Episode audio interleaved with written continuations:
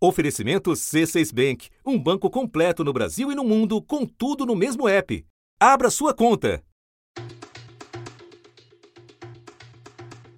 Agora é oficial. Vivemos uma pandemia do novo coronavírus. COVID-19 can be characterized as a pandemic. A declaração da Organização Mundial da Saúde deixa ainda mais claro o quanto alguns governos subestimaram a ameaça entre eles o do país mais rico do mundo. Screening people coming into the country from infected areas. O presidente Donald Trump afirmou que o risco de a doença se espalhar pelo país é mínimo.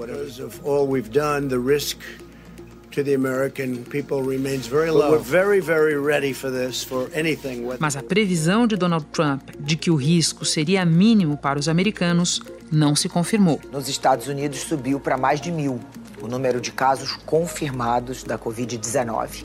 Lembrando que lá a doença já matou mais de 30 pessoas. E na noite da quarta-feira, Trump fez um discurso à nação.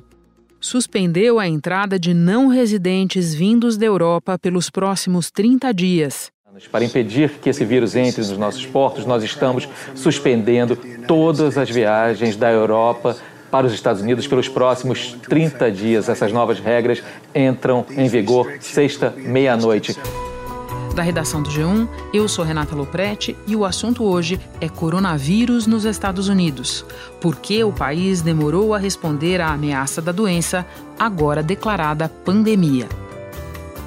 Quem nos ajuda a avaliar os movimentos de Donald Trump e a entender o funcionamento do sistema de saúde americano é o colunista do G1, Hélio Gurovitz.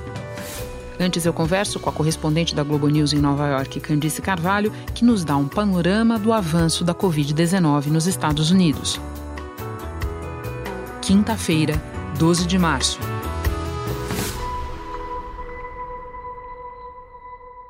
Candice, entre o final de janeiro e o final de fevereiro, os Estados Unidos registraram algumas dezenas de casos do novo coronavírus. Só que a coisa mudou de patamar muito rapidamente nas últimas semanas. Então eu te peço que nos resuma como foi essa evolução e qual é a situação agora. Bom, Renato, o primeiro caso aqui nos Estados Unidos foi registrado no dia 20 de janeiro. É uma pessoa que havia voltado de Wuhan, na China, né, onde começou é, toda essa crise e essa pessoa era residente do estado de Washington e começou a ser tratada lá. Depois disso, muito rapidamente, 20 pessoas num asilo no mesmo estado começaram a apresentar sintomas do coronavírus.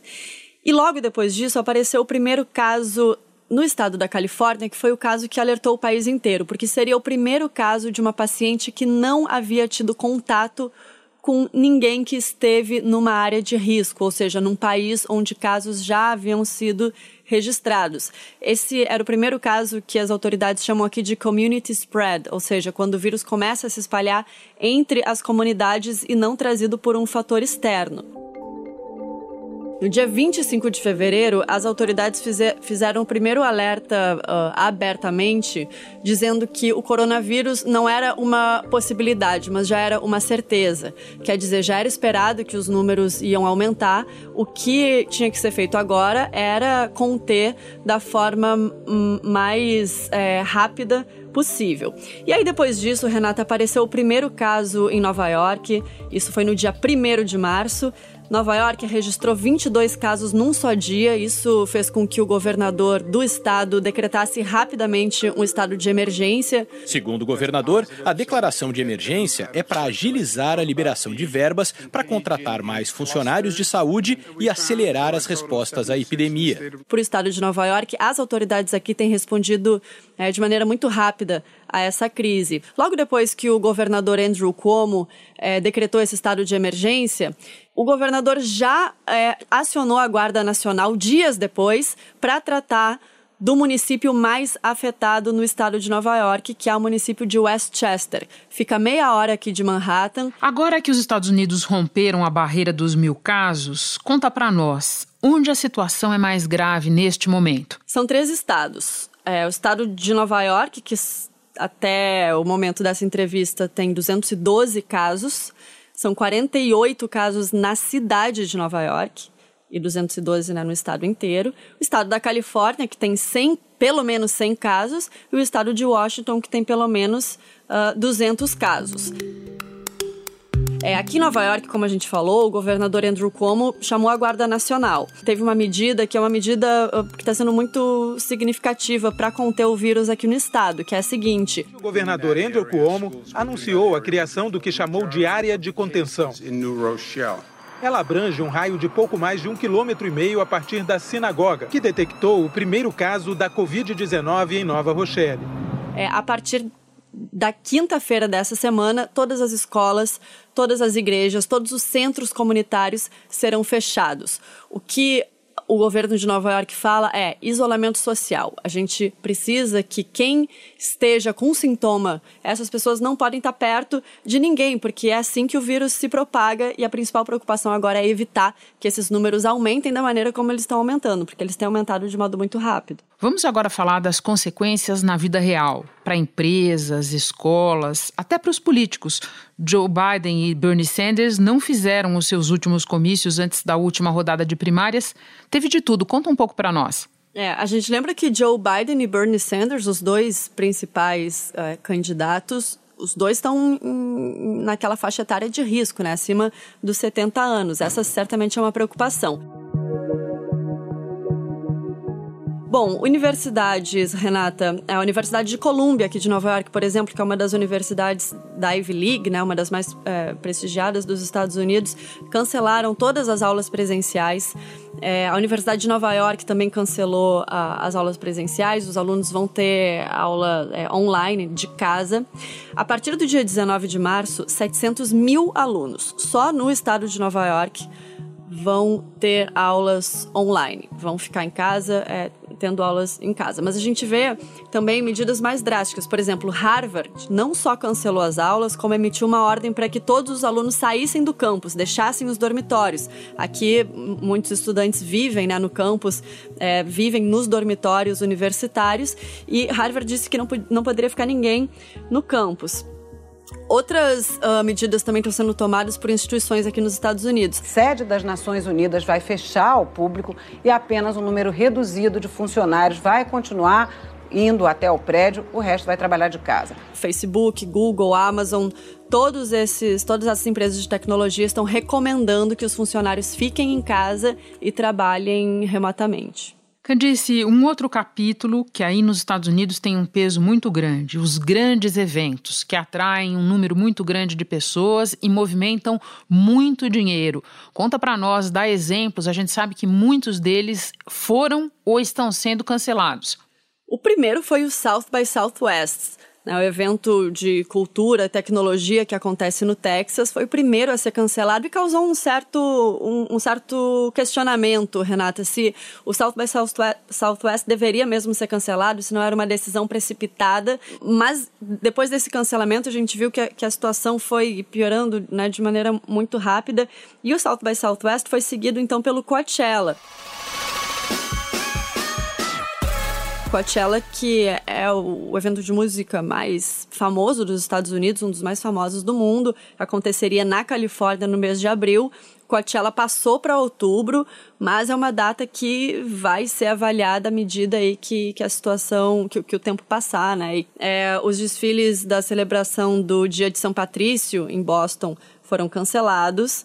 E, como eu disse, vários uh, eventos de empresas privadas, conferências da Google, conferências de tecnologia, foram canceladas também. O estado de Washington, onde 24 pessoas morreram, o governador lá hoje baniu qualquer tipo de aglomeração, como desfiles, shows, festivais, qualquer coisa que reúna mais de 250 pessoas. E isso vai pelo menos até o fim de março. A NBA, Liga Profissional de Basquete dos Estados Unidos, cancelou a temporada de jogos depois que um jogador testou positivo para o novo coronavírus. Vamos passar então para uma questão relativa ao governo americano e as críticas que ele recebeu pelo que seria excesso de burocracia para testar possíveis infectados, como quando outros países, como a Coreia do Sul, estava testando seus habitantes sem massa, e também escassez de kits de testes. O que aconteceu? O CDC é o Centro de Controle e Prevenção de Doenças dos Estados Unidos, é a principal agência federal de saúde americana. O critério do CDC, quando essa crise de coronavírus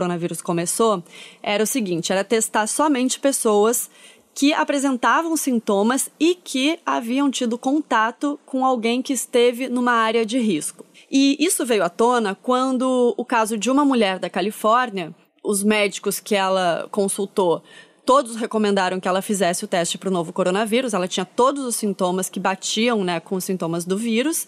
E o CDC não aprovou o teste dela porque ela não tinha tido, aparentemente, contato com nenhuma pessoa de área de risco. Semanas depois, se descobriu que ela tinha o novo coronavírus, né? Ela estava infectada com o novo coronavírus.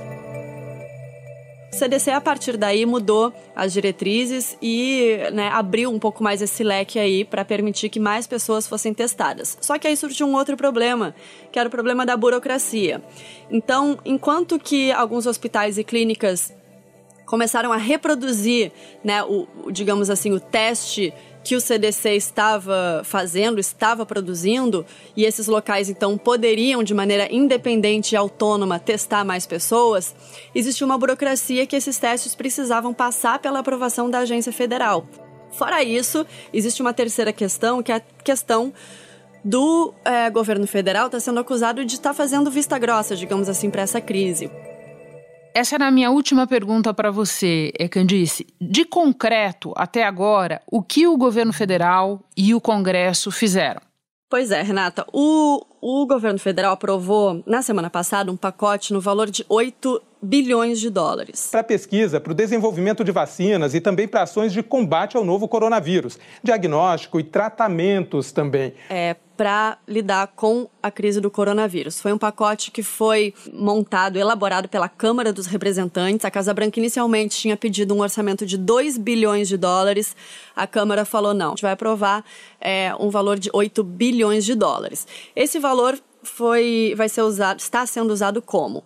É, envio de dinheiro para os estados que é, onde tem mais casos do novo coronavírus, então Washington, Califórnia, Nova York, é, e outras medidas secundárias né, para conter aí essa crise. Os números estão aumentando, os governos estaduais estão dizendo: olha, essa crise é mais séria do que a gente esperava, e o governo federal parece que ainda não admitiu publicamente que a situação é muito séria. Isso causa uma insegurança, claro, né, no público americano de forma geral, mas como aqui nos Estados Unidos, cada estado tem autonomia né, para fazer, determinar suas próprias regras e até fazer suas próprias leis, num estado como Nova York, por exemplo, a gente se sente muito segura. Eu me sinto segura em Nova York, apesar de toda essa crise né, tá acontecendo. A gente, eu pego o metrô todo dia normalmente, assim como eu, mais milhões de nova-iorquinos fazem isso, até porque a gente não tem outra alternativa.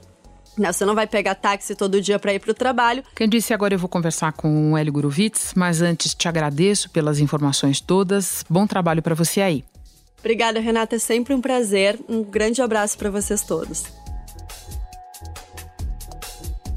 Hélio, começo com uma pergunta de avaliação que eu gostaria de dividir em duas partes. Como você avalia a resposta do governo americano ao novo coronavírus e a capacidade do sistema de saúde do país de lidar com um problema desse tamanho? A resposta do governo americano foi lenta e até agora insuficiente. Por que isso? O crítico para você lidar com esse tipo de epidemia é a rapidez e a capacidade de testar grandes quantidades de pessoas. Só para ter uma ideia, a China tinha testado até o dia 28 de fevereiro 320 mil pessoas, uma média de 2.800 mais ou menos para cada milhão de habitantes. Nos Estados Unidos, até o dia 8 de março, quer dizer, até a semana passada, tinham feitos pouco mais, tinham sido feitos pouco mais de 1.700 testes. É muito pouco perto do tipo de, de ameaça que isso representa, tá? É, quanto à capacidade do sistema de saúde americano, em princípio, ela, ela é adequada. Até mais, eles têm todo tipo de tecnologia e, e de organização necessária para isso. O que está faltando aí é um pouco de comando e de gestão em nível nacional para conseguir levar essa ameaça a sério e fazer o que precisa ser feito. Pois é, ainda nessa questão da capacidade do sistema, como é que você encaixa as frequentes reclamações das pessoas de dificuldades de testar, recusas é, para fazer teste? É, como é que você interpreta isso? É, teve um erro logo no início da epidemia, quando a China sequenciou o, o genoma do vírus. Imediatamente a Organização Mundial da Saúde desenvolveu um teste e lá no meio de janeiro já colocou à disposição de todos os países. Os Estados Unidos, por algum motivo interno, que a gente não entende exatamente qual foi, se recusaram a usar esse teste. Tá? Falaram, nós, nós vamos desenvolver o nosso. Desenvolveram. O primeiro teste tinha falhas. Eles tiveram que recolher. É, depois eles estabeleceram uma política muito restritiva. Então, mesmo tem um caso em Seattle, por exemplo, que uma pessoa tinha vindo da China tinha características da doença e ainda assim ela não qualificava para ser testada naquele momento. Bom, o que aconteceu é que de fato ela tinha doença e Seattle hoje se tornou um dos focos da epidemia nos Estados Unidos. Eles não tiveram essa capacidade interna de desenvolver e disseminar a quantidade de testes necessários, como teve, por exemplo, um país como a Coreia do Sul, tá? que, diz, que realizou mais de 200 mil testes recentemente e que, e que inclusive estava testando em 10 minutos, o resultado sai em 10 minutos, né?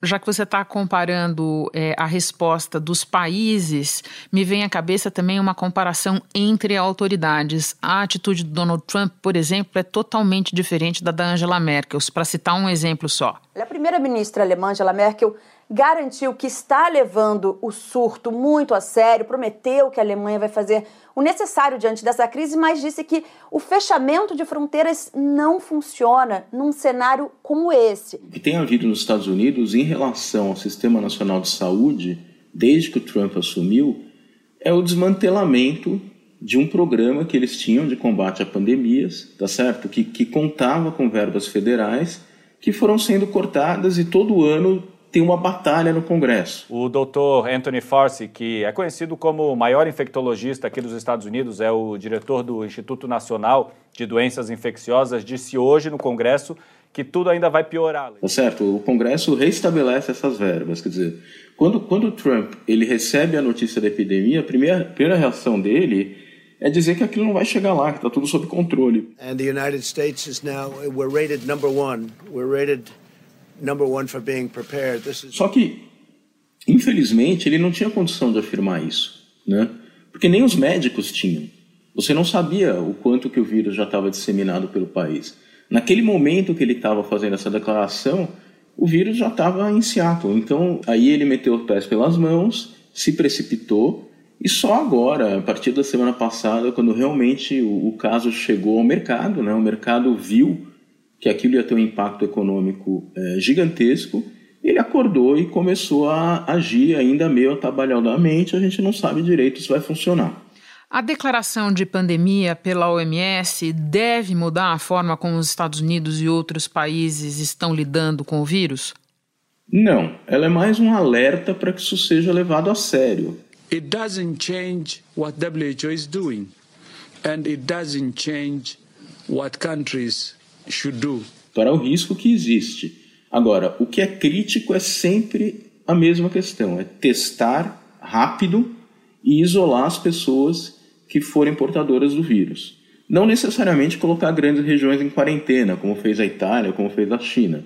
O mais importante é você testar e isolar ter essa capacidade disseminada pelo sistema de saúde do país. Nos últimos dias começaram a ser aventadas e, em alguns casos, anunciadas mesmo algumas medidas para socorrer empresas e pessoas diante da paradeira representada pelo novo coronavírus. Que instrumentos o governo americano tem à disposição para lidar com essa crise? Olha, dimensionar o impacto econômico ainda é difícil porque você não sabe exatamente como vai ser o grau de recuperação da China, as economias chinesa e americana ainda são muito embrincadas, apesar da, da trégua na guerra comercial e toda aquela, toda aquela confusão que tem acontecido nos últimos dois anos, ainda são duas economias muito codependentes e você não consegue ainda saber se a, o quanto que a paralisia da produção na China é, é, vai afetar a economia americana. Tem um debate hoje na, na, no Congresso americano. Né? Já foi liberada uma verba para os programas de saúde de combate à epidemia. Foram cerca de 8 bilhões de dólares. Tá? Agora, o, o Trump quer promover uma redução na folha de pagamento das empresas para que elas possam ter mais recursos para lidar com, com a epidemia. É, os democratas querem, ao contrário, apenas liberar recursos para que sejam pagos os salários, os benefícios daqueles profissionais que forem obrigados a ficar em casa ou a não trabalhar por causa do vírus, tá? Então tem um debate no Congresso, vai ter uma briga política em relação a isso.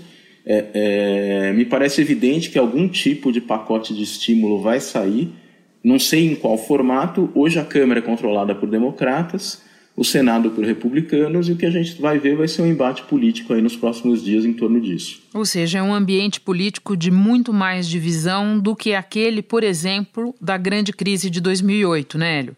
Muito mais. O que aconteceu em 2008, quando você teve um, um, uma queda do mercado acionário financeiro muito mais importante até da que aconteceu essa semana. Quase 2 milhões e 600 mil pessoas perderam emprego em 2008. É que imediatamente o, o Obama ele, ele era o, o, candidato democrata, ele se reuniu com o governo Bush e, e eles próprios já chegaram a acordos e já liberaram naquele momento algo em torno de 750 bilhões de dólares para salvar os bancos. That we are facing the greatest economic challenge of our lifetime and we're going to have to act swiftly foi muito rápido. Né? Isso não vai acontecer agora. Isso posso, você pode dizer com alguma segurança. E o que pode significar para o mundo e para o Brasil uma economia americana mais lenta? Olha, você já tinha um, um, um sinal de desaceleração na economia global. Tá? É, desaceleração econômica implica menor demanda por produtos. O Brasil é um exportador de commodities implica uma série de impactos em indústrias específicas que dependem de mercados externos, é, como agronegócio, como é, aço e outras, né? E, e, e, por outro lado, tem, tem um, um, impacto também no barateamento de algumas mercadorias que a gente importa, quer dizer, de qualquer forma, não é uma boa notícia, tá? A economia brasileira ela enfrenta desafios grandes, ela está com muita dificuldade de atrair investimento, isso também vai significar menos apetite dos investidores por investimentos de risco como o Brasil. Hélio, e para terminar a questão eleitoral, em novembro tem a eleição presidencial. De que maneira essa situação pode influenciar as chances de Donald Trump e do adversário democrata? Reduz a chance do Trump? É cedo para dizer, tá? É, mas é evidente que vai ter um impacto. A própria, a própria situação econômica americana, que era um dos maiores trunfos dele na, na campanha, vai ser diferente. Né? Já vai ser uma situação econômica afetada pelo coronavírus. A questão da reação do governo à epidemia, o quanto que isso vai provocar, tanto de prejuízo em termos de vidas ou de contágio, quanto em termos de prejuízo econômico. Isso ainda não está definido mas também vai cair na conta dele. Quer dizer, tudo isso terá impacto, tá? dificulta um pouco a vida do Trump. Mas é cedo para dizer. Hélio, muito obrigada por mais essa tua participação no assunto. Bom trabalho para você. Muito obrigado, Renata. Depois do pronunciamento de Trump, a gente pediu para o Hélio gravar uma atualização e comentar o anúncio feito pelo presidente. A medida do Trump, que ele acaba de anunciar agora, ela é em grande medida inócua por dois motivos. É, o primeiro é que o vírus já está nos Estados Unidos, já tem uma certa característica endêmica em alguns estados, como Washington, por exemplo. E o segundo é que ela abre uma brecha para quem tem residência legal no país. Quer dizer, o fato de alguém ter residência legal nos Estados Unidos não quer dizer que ele não possa estar infectado com o vírus e trazer o vírus para dentro do país de qualquer jeito. Então, ela tem mais um caráter demagógico, dizer que está fazendo alguma coisa, do que alguma propriedade de conter a epidemia. Por mais que, de fato, um ou outro caso isso pode até acontecer. Antes de terminar, vamos aproveitar a declaração da OMS para esclarecer o significado de três palavras que vem frequentando o noticiário: Surto é quando tem aumento acima do esperado no número de casos de uma doença numa determinada área ou entre um grupo específico de pessoas. Na epidemia, o aumento no número de casos chega a um pico e depois vai diminuindo. É o que acontece, por exemplo, com algumas gripes. Já o termo pandemia se refere ao momento em que uma doença se espalha por vários continentes com transmissão indiscriminada, como está acontecendo agora com o novo coronavírus. Segundo a OMS, isso não muda a avaliação da ameaça representada por ele, nem as recomendações de prevenção e combate. Eu fico por aqui. Até o próximo assunto.